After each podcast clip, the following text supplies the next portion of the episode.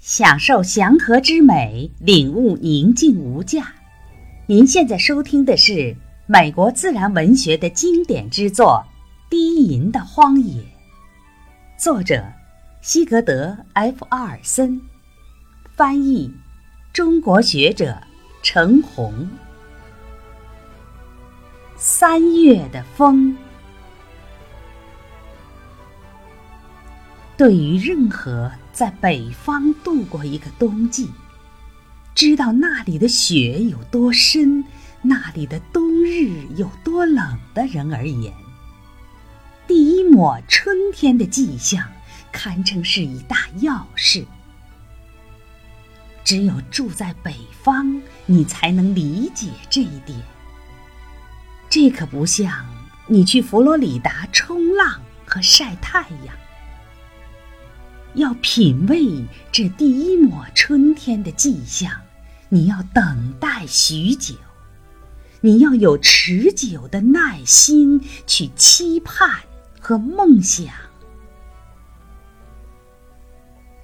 期盼春天所起的作用，如同传说中在军营里营造士气。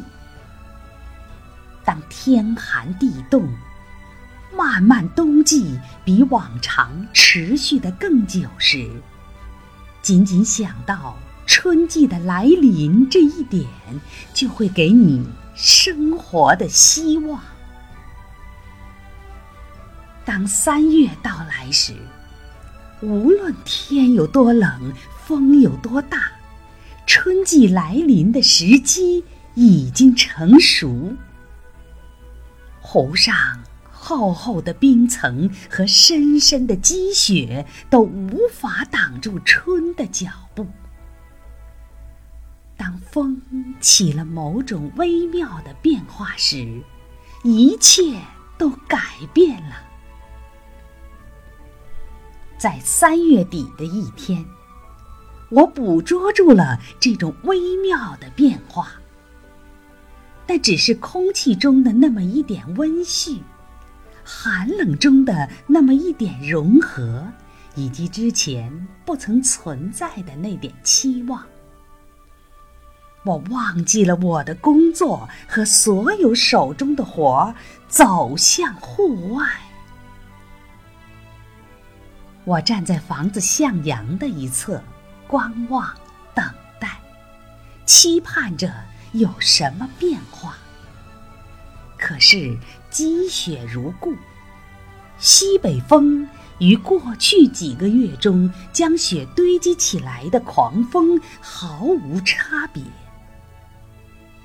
继而，我留意到了身边涓涓细流的水声，只不过是轻声低语，但我知道。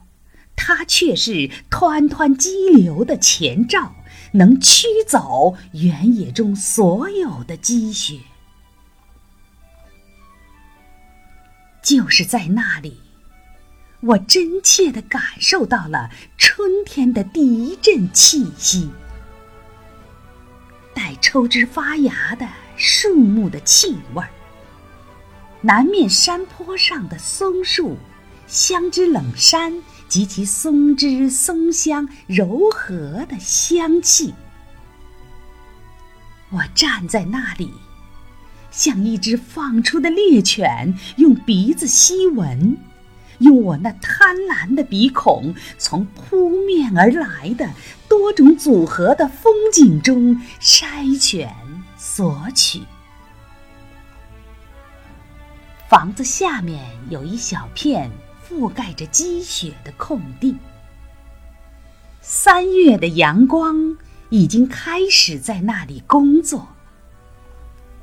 从积雪边缘下面传出几乎难以听到的声响，那是当冬季第一次风雪来临时形成的晶莹冰块在融化的声音。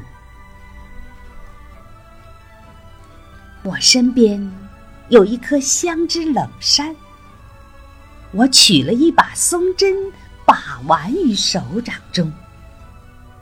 此时，它们散发出的是正常的松针味儿，令我想起的却是荒野及其闪光的湖面、水陆联运的旱路、湖畔的营地，以及无数打破了我心中平静的事物。正在此时，我看到。在我头顶上方树枝上晒太阳的松鼠，它闭着眼睛，但我知道，我的一举一动都在它的监视之中，因为我稍有移动，他那白边的眼睛就睁大了。他舒服地伸展着身体。以松鼠那种惬意的方式抖动着，好像每一条筋骨都彻底的放松了。我大步流星的走到村子的后部，靠在那里的一个干草堆上。我看到林中有两三匹拉原木的马。冬季的风。将它们吹得毛发蓬乱。它们低头站在那里，任凭阳光尽情地洒在马背上。对他们而言，这阳光意味着温暖和绿色的草地，意味着不必在积雪的木马棚里顶着北风度过漫漫长夜。意味着不必破晓时分便要冒着零下四十度的严寒，拉着吱吱作响的雪橇，沿着结冰的林中小道去采伐地。在干草堆边上的一个木棚里，一只猫舒展着身体，睡得正香。当我抚摸猫背时，它冲着我的手弓起腰，原本柔和的叫声，变成了深沉颤动的吼声。它刚才正做着猫的美梦，在宽阔的大草原上觅食，潜入青翠茂盛的树林搜寻小兔。还有，在那郁郁葱葱、胜似天堂的背街小巷、树篱花园度过的温馨的夜晚，我一饱眼福之后，健步走回我的房屋。可是，当我进了屋，望着我的打字机时，太阳已经完成了它的杰作，在我的心中播下了慵懒的种子。一两个小时之后，我才提起了点精神，因为和风转成了旋风般的暴风雪，气温下降，梦幻几乎被忘却。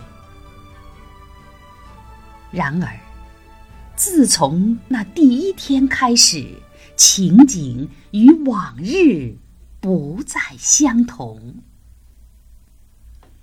感谢倾听，下期见。